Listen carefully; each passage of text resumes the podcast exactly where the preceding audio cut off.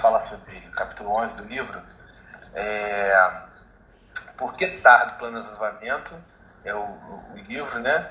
É, e por que eles não despertam, né? Fazendo essa provocação aí, o, o autor nesse, nesse, é, nesse capítulo. Mas assim, é, a gente lendo o capítulo, a gente pode resumir ele em, em uma coisa, né? Eu, pelo menos eu consigo resumir ele em uma palavra, em, em dormência, né? Em dormir. É, em dar letárgico, em dar aquela dormência espiritual, aquela dormência na vida como um todo, né? A área espiritual, mais uma, uma, uma parte que a gente, se não a gente dorme, né? E assim, se a gente for olhar para a Bíblia e ver os homens que dormiram, né? É, Todo mundo que dormiu na Bíblia perdeu alguma coisa. Todo mundo. Você vê lá, Sansão. Sansão dormiu no colo da mulher, lá de Dalila, perdeu o cabelo. Ali perdeu a sua força.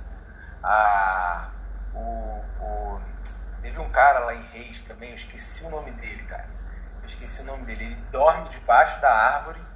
E, era um rei, ele era um rei. Ele dorme debaixo da árvore e quando ele acorda, ele foi assassinado. Mas ele dormiu e perdeu a vida. Até. então ele não acordou, né? pois é. O, o, aí quando a gente olha para o Novo Testamento, aquele amigo lá de, de da igreja de, de, de Atos, né? Quando está lendo Atos lá, tem um cara lá chamado Eutico, que dormiu no culto. Né? Ele dormiu e caiu lá da janela. Então mais um que dormiu morreu. É, foi alguns exemplos que eu pensei rápido, assim, de pessoas assim que na Bíblia, sempre que dorme, é, perde alguma coisa, né? Então, assim, na nossa vida também, se a gente está dormindo, ah, no, por exemplo, no trabalho, dorme, perde oportunidade, passa, passa oportunidade de gente não agarra, né? E na nossa vida espiritual é mais grave ainda, né? Quando a gente leva uma vida que a gente está dormindo.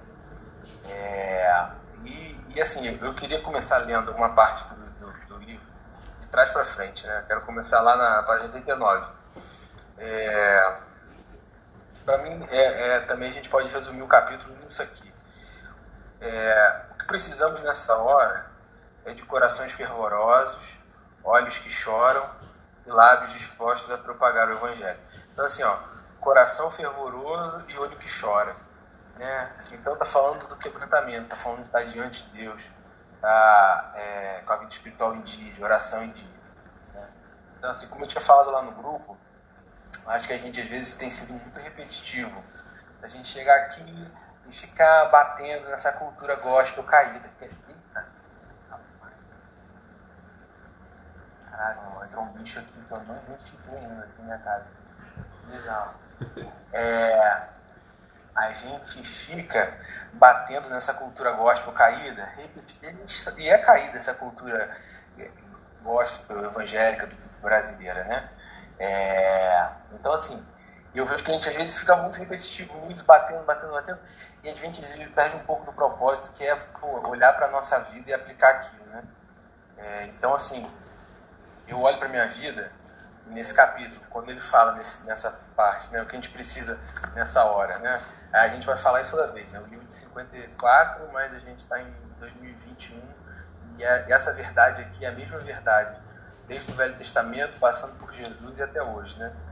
É, corações fervorosos e olhos que choram, e lábios que pregam o Evangelho. Então, assim, olhando para minha vida, algo que eu sempre, sempre tive que vigiar, e eu sempre tenho que vigiar até hoje, é não andar no automático. É, é algo que o Espírito Santo me cobra, é algo que o Senhor me cobra é, o automatismo. Ainda mais se você tem o dom de fazer alguma coisa.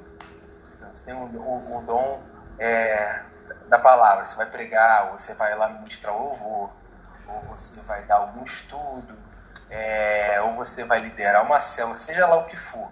Alguma coisa que você faz, algum serviço que você faça que vem de um dom seu. É, quem tem o dom em algo tem que vigiar mais ainda, porque você consegue fluir naquilo sem estar de fato conectado com Deus. Entendo o que eu estou dizendo. É, e isso é muito perigoso. Né? É, eu mesmo, fazer uma aposta do teu braço, né? É, pois é, eu mesmo me peguei há um, tempo, atrás, é, um dia que eu tinha que pregar numa quinta-feira aqui. Foi uma quinta-feira corrida no trabalho, sabe, aquele dia que você constrói o seu dia ao redor daquilo que você tem que fazer no trabalho. A gente é, troca as nossas prioridades, né? A gente, em vez de assim, ó, vou construir o meu dia, minha semana, seja lá o que for, a minha vida, né? Ao redor da minha vida de oração. Daniel era menino, orava três vezes ao dia. Foi para Babilônia, orava três vezes ao dia. Foi crescendo no palácio de responsabilidade, orava três vezes ao dia. Dominou, é, era, era líder de todas as províncias, era o governador de todas as províncias. Orava três vezes ao dia. A Bíblia diz lá, quando Daniel vai orar, né? Diz assim, foi lá para o seu quarto andar alto, como costumava fazer, né? Então, assim, já, Daniel é um exemplo de homem de Deus que construiu a sua vida é, inteira ao redor da vida de oração dele. Né? Então, não interessava se ele era menino em Israel ou se ele era líder de 90 e poucas províncias, que era o número de províncias lá na época do Império. Ele orava três vezes ao dia. Né? Então, assim, eu me peguei agora, há pouco tempo atrás, na quinta-feira que eu tive que eu pegar, eu já acordei no automático no trabalho, né? Tendo que fazer as coisas, Vicente e tal, depois do trabalho, não sei o quê. E quando eu cheguei, quando eu me peguei, eu tava seis e, sei lá, culto é oito. Eu tava seis horas da tarde, rascunhando um esboço aqui do tema e, tipo, nem tinha orado direito, entendeu? É, então, assim, confiando no meu dom, na minha capacidade de fazer. É, e aí o Espírito Santo puxou. Sabe quando você está 80 por hora? E o Espírito Santo vai lá e puxa o freio de mão? Porra. O cinto de segurança de segurança não vai parar, vai parar lá na outra esquina. Né? Então, assim, é... então, gente, isso para mim, olhando para minha vida hoje, é o, é o, o que eu mais tenho que vigiar, sabe? Os olhos, coração fervoroso e olhos que choram. Sem confiar no dom, porque pelo dom a gente consegue fazer na nossa força, a gente consegue eu consigo pregar sem ler a Bíblia, eu consigo pregar sem orar, consigo ministrar louvor sem me relacionar com Deus. Consigo. Romanos 11, 29, o dom e o, e o, e o chamado são irrevogáveis. Né? É, a gente tem que ter temor disso sabe? Tem que ter temor disso. Eu, eu, eu, eu oro ao Senhor quando me dá temor. Eu não quero conseguir fazer as coisas é, é, sem estar conectado com Deus verdadeiramente, sem aquilo que a gente já fala aqui há um tempo. Daquela oração, Senhor, abençoe minha família, Senhor, eu te abençoo, fecha a porta, vai para o trabalho e sai para a rua. Entende? Então, assim, é, esse é o primeiro ponto que eu queria trazer para a gente discutir aqui, a questão do automatismo. Ah, isso é muito perigoso, sabe porque o automatismo, quando a gente está no automático, a gente, como se a gente estivesse vivendo no engano. A gente acha que está bem, né? Por quê? Porque a gente acha que está bem e a gente vive num meio, é, em todo lugar, mas estou falando da igreja aqui, tá? Que a gente é baseado no resultado, tá? E não é no fruto, é no resultado. Então encheu, deu gente, então tá ok, deu, foi, então foi bom. Então, é, então a gente é muito baseado no, no, no resultado ali do, do numérico. Do, parece que a gente só tem esse indicador, né? número e tal. Então, é, é, o automatismo é muito perigoso na nossa vida. É, então, eu queria trazer esse primeiro ponto aqui para a gente discutir. É, então, assim, vamos, voltemos à nossa vida igual um carro manual, né? não um carro automático. A gente tem tem que passar, ver passar a marcha. A gente tem que botar a primeira a marcha de força ali quando a gente tiver que, sabe? A gente tem que, a gente tem que voltar a pegar esse controle, assim, sem viver no automático. Né? É, queria trazer isso para a gente discutir, para depois a gente ir seguindo com ele.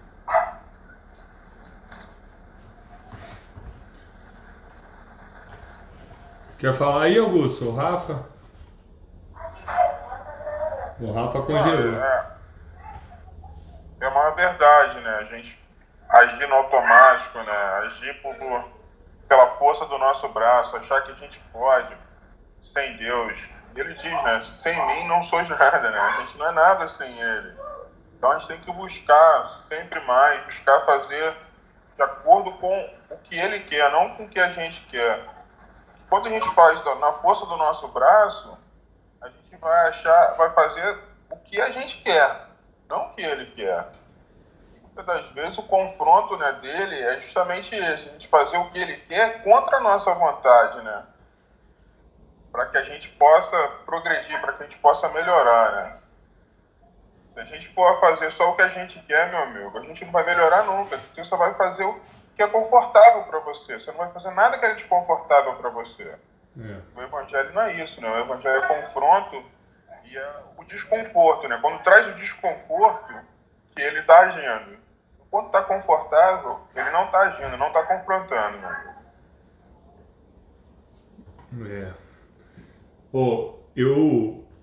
Esse capítulo eu acho que foi o meu preferido até agora. É, sei lá, ele, ele foi curtinho, mas ele foi muito objetivo, né? Eu sou meio objetivo demais.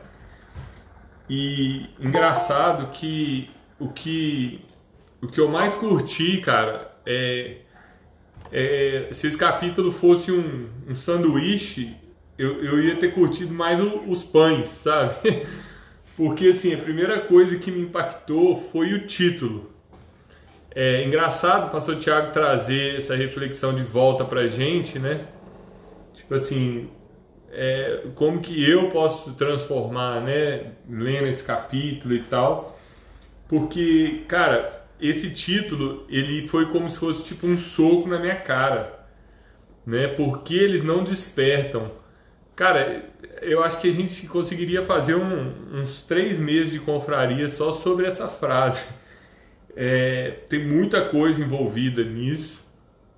É, e, e assim, me, me, me confrontou muito, sabe? É, eu comecei a analisar como que a gente é igual um copo furado. A gente se enche, se enche, se enche, de repente você já vê que você já está vazio, você não sabe, parece que a coisa não, não é sustentável, né? Aí você vai, se enche, se enche, se enche, aí quando você vê você tá vazio. É, igual, é, igual hoje, eu tava há muito tempo já aqui, eu tô, eu tô completando a terceira semana direto aqui no Pará. Agora, eu, esse final de semana eu vou para cá. É, e eu tô assim, empurrando a academia com a barriga, sabe? E aí, hoje eu falei assim, não, hoje eu vou, cara, hoje eu vou e tal. E, cara, a gente vê como que, assim, um dia só não adianta, sabe? A gente vai uma vez na academia por mês, é melhor não ir, velho, porque é perigoso até se machucar lá, entendeu? É, é. É, e aí, cara, é, eu, eu fico pensando assim, cara, é, a nossa vida com Deus é a mesma coisa. Não adianta você fazer uma cruzada num dia e salvar 5 mil almas e no dia seguinte você dar uma banana para Jesus e falar: ah, eu vou viver minha vida do meu jeito, sabe? Então a gente tem que ter constância, a gente tem que é, viver desperto, né? Não, não dá para a gente viver é, ao acaso, a gente tem que viver é, em ações intencionais, viver todos os dias assim para Cristo, é, na palavra dele, movido pelo Espírito. É, e aí, naturalmente, você vai chorar pelos perdidos, você vai ter compaixão dos que estão sofrendo, você vai querer orar pelos enfermos. Vai ser um, vai ser um mover natural, sabe? É, o Anderson Silva falou esse domingo no, no culto dele que é, Algumas vezes ele já teve com pessoas enfermas e ele não orou. É, porque ele não sentiu que Deus tinha um propósito para ele orar ali naquele momento. É, e, e, assim, eu sempre, eu sempre ouvi, tipo assim, ah, vou orar, se Deus curar, curou. A cura é responsabilidade de Deus. E, e eu concordo, mas ele falando é, me, me gerou um temor também, tipo assim, oh, nem para fazer o bem para as pessoas, o cara não faz se não for movido pelo Espírito, cara. Que entendimento, né? Que, que coisa você pensar como que o cara é escravo de Cristo, de verdade. E eu acho que a questão toda, bicho, ela fecha nisso. É, nós vamos ser escravo. É, você quer ser escravo de Cristo ou você quer ser escravo de qualquer outra coisa? Esse final de semana eu passei aqui sozinho e foi horrível, cara, horrível. É, eu mal, mal orei, mal, mal li a Bíblia. E chegou domingo à noite, cara. Eu olhei para a cama aqui do quarto. Eu falei assim, gente, isso aqui é um altar de idolatria, cara. eu fiquei só deitado, sabe? Só querendo dormir, só querendo descansar. Não fiz nada, não malhei, não, não investi em ler bastante. Li meia dúzia de capítulos e tal. E, bicho, chegou ontem, ontem, cara, eu chorei aqui, falei assim, não, Deus, não me deixa descer a ladeira, não, sabe? Porque, é, cara, você vai descer na ladeira, quando você vê, você tá debaixo do nível do mar, né? Então, é, eu orei, cara, chorei aqui, é, fazendo um parênteses aqui, é, eu, tenho eu tenho uma tática para quebrantar e para chorar. Quando eu, quando eu tô precisando disso, eu vou e coloco as músicas do Diante do Trono antiga. aquela mulher, aquela mulher é muito aguda, velho, mas bicho, não tem gente que compõe igual aquela mulher não, vocês vão me desculpar, viu? Ela manda muito bem. E aí as músicas dela me faz chorar, velho. Aí eu quebranto e busco e tal. E bicho, a coisa que eu mais peço para Deus é é para ele não me deixar esfriar, sabe? Esfriando aos poucos aquele dia a dia que você perde, aquela coisa. E, cara, porque senão não tem por que viver, né? Você vai viver assim, é, pra nada, pra comer, dormir, trabalhar e amanhã comer, dormir, trabalhar e não faz sentido, né? E eu comecei falando aqui que uh, se, se o capítulo fosse um sanduíche, é, eu, eu ia ter gostado do pão, porque o título e o versículo que ele botou lá naquela última página de Ezequiel foram as coisas que me quebraram no meio, né? O título já me quebrou, aí veio o capítulo e no final teve aquele Ezequiel 16 lá, que até no livro tá Ezequiel 16 19, só que eu fui procurar na Bíblia e é 16:49, se vocês quiserem ler lá depois é um capítulo, né, o capítulo 16 todo, ele é sobre Jerusalém, a esposa infiel. E na NVI fala a alegoria da Jerusalém infiel. E cara, eu fui ler o capítulo, é, eu me vi, sabe? Eu, eu vi assim, é, minha vida, não, não só agora, assim, não, não só um retrato de agora, mas um vídeo de toda a minha conversão, sabe? E é impressionante o quanto nós somos mimados, cara. Quanto nós não temos é, temor de Deus. É, tem gente que vive pelo Evangelho aí passando fome, sendo perseguido, dando a vida em países aí onde é que é proibido. E nós estamos querendo ser missionário em país de primeiro mundo, sabe? A gente é, vai em dois cultos por, por semana e já acha que é o, é o herói bíblico. É, a gente lê um livro e já acha que é super poderoso. É, cara, o dia que a gente puder falar assim, ó, eu, eu boto o joelho no chão pelo menos uma hora por dia, todos os dias, há não sei quantos anos, cara, talvez você está saindo de ser um bebê cristão para se tornar uma criança cristã.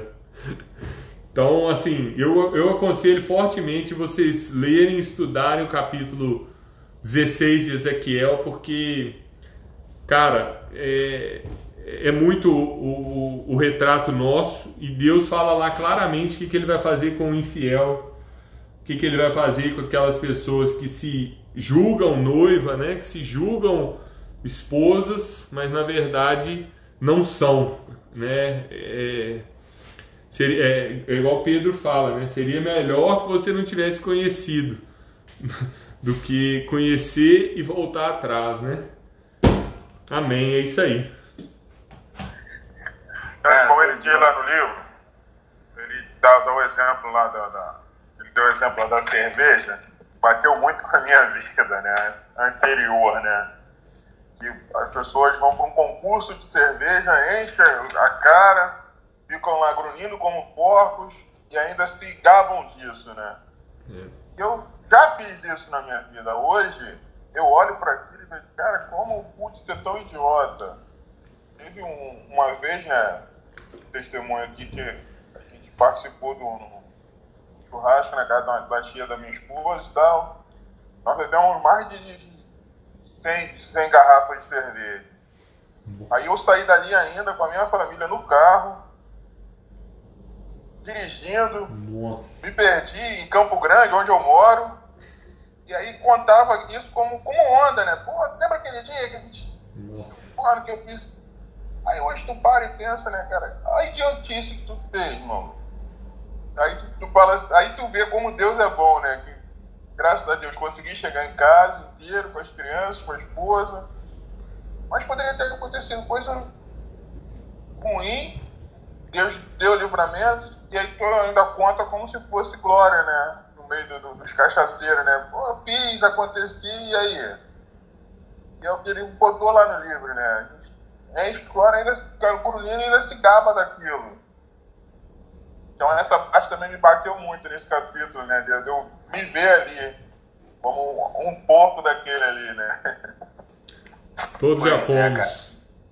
E ele, ele, ele, ele complementa, né, nessa parte que você falou, é, no contexto que você falou, ele ainda diz assim, ó, por uma hora dessa vida maravilhosa, dizem eles, vale muito a pena arriscar essa especulação que os teólogos chamam de eternidade. Então, quando a gente está sem Cristo, a gente, é, a, a gente menospreza a eternidade né, com esses atos aí que você falou mesmo. Agora, mesmo depois de conhecer Cristo, é, quando que a gente negligencia a eternidade, não dá valor a isso? Quando a gente vive nisso que eu falei do automático. É, ele, ele diz aqui no capítulo, né? Quando ele vai falar dos perdidos, ele fala assim: se eles chegassem na igreja e encontrassem algo mais vivo, mas o que, o que, que as pessoas têm encontrado na igreja hoje? Todo mundo vivendo no automático. Todo mundo vivendo no automático. O, o pregador, o louvor, a, tá, tá todo mundo anestesiado, entendeu? Anestesiado pela religião. É, e, e o pastor Rafael estava falando isso da, da oração dele, né? Quebrantado aí. Hoje, cara, eu estava orando é, mais cedo. É, cara, eu, Deus faz as coisas, né? É, eu posso dizer que eu estava fazendo a mesma oração que o pastor Rafael, cara, mesma coisa.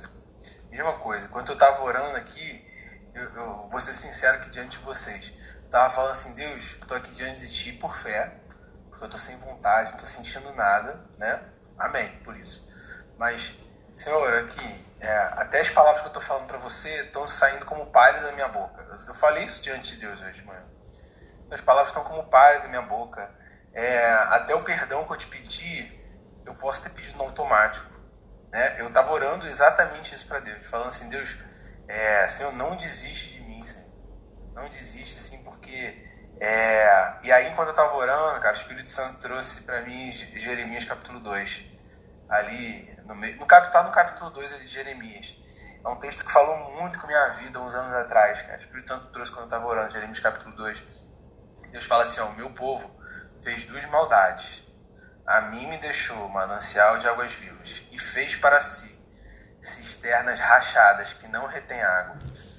Cara, velho, é, meu povo fez duas maldades. Me deixou, ele diz quem ele é, um manancial de águas vivas. A mim me deixou um manancial de águas vivas. E fizeram para si cisternas rachadas que não retém água. Né? Cara, é, isso mudou minha vida uns anos atrás, esse texto de Jeremias 2. É, e de novo, eu tô eu aqui eu e minha cisterna rachada, que não retém água. Sabe? Aquelas coisas que você vive, que você tem um prazer momentâneo, que você tá ali satisfeito com o seu trabalho, é a satisfação, cara. Eu tô satisfeito com o meu trabalho, tô satisfeito ali na igreja, não tô em pecado e tal. Assim, né? De maneira explícita, assim, não tô, tô pornografia, não tô mentindo, não tô mas assim, o automatismo, cara, a frieza é pecado, cara. Sabe? Isso é pecado, velho. É, é, porque Jeremias 2, a mim me deixou, vocês deixaram o manancial de águas vivas e fizeram para vocês cisternas rachadas que não retém água. Cara, eu, eu tenho gastado muito tempo do meu dia é, nas últimas semanas com a Bolsa de Valores, olhando, vendo, estudando. Muito tempo, cara. É errado, claro que não é errado investir seu dinheiro, não é. Mas assim, é, eu olho pra minha vida, eu vejo que, que tá desbalanceado isso, entende? É, Então, assim, é, a gente tem que decidir. E aí, cara, é, é palavra diz também que a gente nem convém como, como, como a gente quer, como convém orar. A gente não sabe nem como convém orar, né? Tava falando assim, Deus arranca isso de mim. Só que aí, enquanto eu tava falando, Deus arranca, arranca, eu comecei a pensar, eu falei, Deus, eu não, eu não sei nem se eu tô certo em orar, que é pro Senhor arrancar, porque assim, eu tenho que fazer alguma coisa também, eu tenho minha responsabilidade. A gente, olha aqui o que, que ele diz, e, cara, isso é verdade. Na primeira página do livro, aqui vivem milhões de pessoas moralmente enfermas que não desejam a cura. Só que aí eu tenho certeza que se você for perguntar para essas pessoas que ele escreveu aqui, você quer a cura? Quero, quero. A gente faz gabinete como pastor, não. Você quer, como é que está a sua vida? Não, eu quero, pastor, eu acredito em Deus. Mas o que, que você está fazendo? Nada, você não faz nada.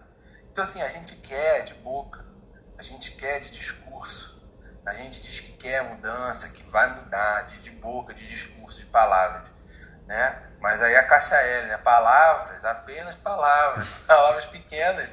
A gente fica igual a Cássia L, em palavras, em palavras, em palavras. Pastora é, Cássia L.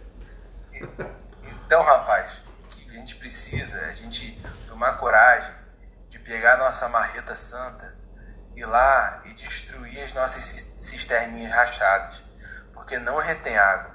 A água até está na cisterna. Quando, quando eu leio esse texto de Jeremias 2, eu vejo uma cisterna rachada. Ela tem água, só que ela não consegue reter a água, cara. Ela vai, ela é, por ser rachada, ela vai esvaziando, esvaziando, esvaziando. Aí a gente tem que fazer o quê? Tem que procurar outra cisterninha que tem água ali. Só que é rachada também. Ela vai esvaziando, esvaziando, esvaziando. Aí que cisterna é essa? É o nosso trabalho. É, é, qualquer outra coisa. É a, a nossa satisfação com, com a série que a gente está vendo. É a nossa satisfação de robozinho da igreja. É isso, cara. Nossas cisterninhas rachadas. Não retém água. E o Senhor diz: é, é, vocês me deixam. Então, entende? A gente deixa um manancial de águas vivas. Um manancial que não tem fim, que não tem limite que é ilimitado, para ficar tomando água de cisterna, que é rachado. Né? É, então, assim, de verdade, eu acho que, é, só para eu concluir minha fala aqui, é, última página, página, penúltima página. É, primeiro, a igreja terá de se arrepender, depois o mundo se quebrantará. Primeiro, a igreja terá que chorar, depois os altares ficarão cheios de pecadores arrependidos. Né? Então Deus, tudo que ele faz, ele começa pela casa dele, começa pela gente, não começa pelo irmão do lado, não começa pelo pastor, não começa pelo, pelo seu vizinho, começa por você, começa por mim. É, então, é, é isso, a gente precisa quebrar nossas cisternas rachadas e eu queria, só, Cristo está chegando aí, ver o que ele tem que falar, o que está no coração dele em relação a isso aí do capítulo 11 queria tirar um tempo maior para a gente orar hoje. Vamos. Depois que o Cris aí, se vocês quiserem complementar alguma coisa depois, a gente gasta o resto do tempo orando aqui juntos. Gente, eu vou pedir só desculpa a vocês. Eu vou ter que sair aqui, vou acertar uns negócios pro Subirá sábado. A gente vai ter uma reunião agora, nove e meia. Show. Beleza. Desculpa vocês aqui, tá? Valeu, vai na paz. Vai lá, Guto. Tamo junto. Falando por vocês aí. Fiquem com Deus. Um abraço. Abração. Um abraço. Fala aí, Cris. Fala, gente. Boa noite aí. Tava no outro um pouquinho. É, cara, assim, eu, eu lendo, meditando hoje nesse capítulo, né? É, porque eles não despertam. É, acho que só essa pergunta aí já é, arregaça o menino, né? Como diz o pastor do interior, né? Caraca é, eu falei, meu Deus. E assim, eu confesso a vocês que quando eu li hoje, eu voltei lá no capítulo 6 de novo, que para mim acho que faz muita conexão, né? O capítulo 6 e tal. Aí na verdade eu acabei embalando e lendo tudo de novo, né? E cara, eu, eu vou falar uma coisa assim, é, sem medo e vergonha, eu acho que eu resumo tudo assim é, eu, né, falando de mim mesmo, é, cara, simplesmente eu tenho que, que me voltar para Deus, né, é, arrancar eu mesmo, ter essa coragem, né, de arrancar os tampões dos meus ouvidos né, espirituais e dizer sim para Ele. Né, a cada dia é, dizer sim é, para o lugar secreto. Acho que tudo que vocês falaram, assim, que eu peguei agora, né, o pastor Rafael estava falando já, e o Thiago, é, acho que isso tudo se aplica nas nossas vidas mesmo, né? É, quem não passa por momentos de, é, de não é desistência, mas assim, de tipo, não, não, querer, não querer orar, não querer ler a Bíblia, não querer jejuar, não querer tirar um momento ali a sorte com Deus num lugar secreto, né? Esse lugar que Ele sempre está, né? Sempre está nos esperando e às vezes a gente não quer. Então, assim, eu fiquei, me veio isso no meu coração hoje à tarde, eu fiquei pensando muito nisso, né? Simplesmente aceitar o amor de Deus. Né? Porque quando a gente aceita, a cada dia não tem como, cara. Ele vem assim de uma forma, o Espírito Santo é sinistrão, né? Te pega e. Mas é. É, é, é igual. Eu fiquei pensando, realmente, é igual um relacionamento do noivo com a noiva, né, cara? por, por mais que às vezes você briga com sua mulher, você tal, mas você quer ver ela, você quer estar junto, você quer ouvir, quer beijar, quer abraçar, né? E, e aí, assim, né, às vezes tem as, as distrações, né? A, eu lembrei até de um, um livro do Bob Surge que ele fala, né, que o sistema mundano trabalha assim a mil por hora para nos afastar disso de Deus, né? desse momento de comunhão e intimidade, né? porque, como ele fala aqui, né? não, não tem como você ser algo e é, é, você querer ser alguma coisa sem ter essa comunhão com ele, né? Simplesmente você vai ser só mais um mentiroso, né? Mais um falso profeta falso ministro, né? E, mas assim, eu tô querendo falar mais coisas, mas sinceramente para mim é eu, eu acho, eu creio que eu tenho que me voltar mesmo para Deus, dizer sim para Ele todos os dias, né? A cada manhã que a gente acorda e, e agradecer porque eu creio que era para era eu estar morto já, né, cara? não fosse o amor dele, a misericórdia, não é nem palavra de efeito, olha, Cristiano é romântico, não. É. É, ele tem, eu sei que ele tem um propósito. E aí é duro porque. E aí volta a pergunta de novo, né? Poxa, você sabe que ele tem um propósito na sua vida, por que, que você não se desperta então? É uma desgraça, né, cara? É, então. É o pecado, né, cara? O pecado é. Sujo. É como quando o professor Thiago estava falando, eu lembrei do Charles Spurgeon, né? Ah, mas eu tô todo certinho aqui e tal. Vou na igreja domingo, quinta-feira, participo do GT, meu querido? Mas você está pecando, você está errando. Mas por quê, pastor? É porque você não está obedecendo. Você acha que o propósito dele, eu fiquei pensando assim, né, me, me interrogando é só você ir no GT, é só ir no, nos cultos. É isso. Né? Porque às vezes a gente acha que pecado é só ver pornografia, falar mal dos outros, é. roubar, mentir. Não, não é. Pecado por omissão, lepra. É. Mas é isso, assim, para mim é, é, dizer sim pro Senhor. Cara. Amém. É, eu, ia, eu ia abrir Jeremias 2 para achar o versículo, que é o 13, meu povo cometeu dois crimes, me abandonaram a fonte de águas vivas e cavaram os próprios cisternas. Mas olha o que diz o 11, cara, é muito forte, meu Deus, olha só. Olha, olha o que Deus está falando através do profeta. Pra gente, pra gente. Alguma nação já trocou os seus deuses com D minúsculo? Alguma nação já trocou os seus deuses e eles nem sequer são deuses, mas o meu povo trocou a glória de Deus por deuses inúteis. Olha o que está falando. A, a, a, alguma nação já trocou os seus deuses com D minúsculo. E eles nem são deuses, mas o meu povo trocou a sua glória, né? a glória de Deus, com G maiúsculo lá, a sua glória por deuses inúteis. Cara, esses somos nós, cara. É. Quando a gente agarra qualquer outra coisa como prioridade na vida, nessas cisternas, a gente está trocando a glória de Deus pelo, pelo, pelas coisas efêmeras, né, passageiras da vida. Salomão escreve Eclesiastes, né? Foi tudo vaidade, tudo correr atrás de vento, tudo vaidade, tudo correr atrás de vento. Ele escreve isso em Eclesiastes o livro inteiro. O, o trecho aqui de Ezequiel 16, é, a partir do 49, fala assim: Ora, este foi o pecado da sua irmã Sodoma. Ela e suas filhas eram arrogantes, tinham fartura de comida e viviam despreocupadas. Não ajudavam os pobres e os necessitados. Eram altivas e cometeram práticas repugnantes diante de mim. Por isso eu me desfiz delas, conforme você viu.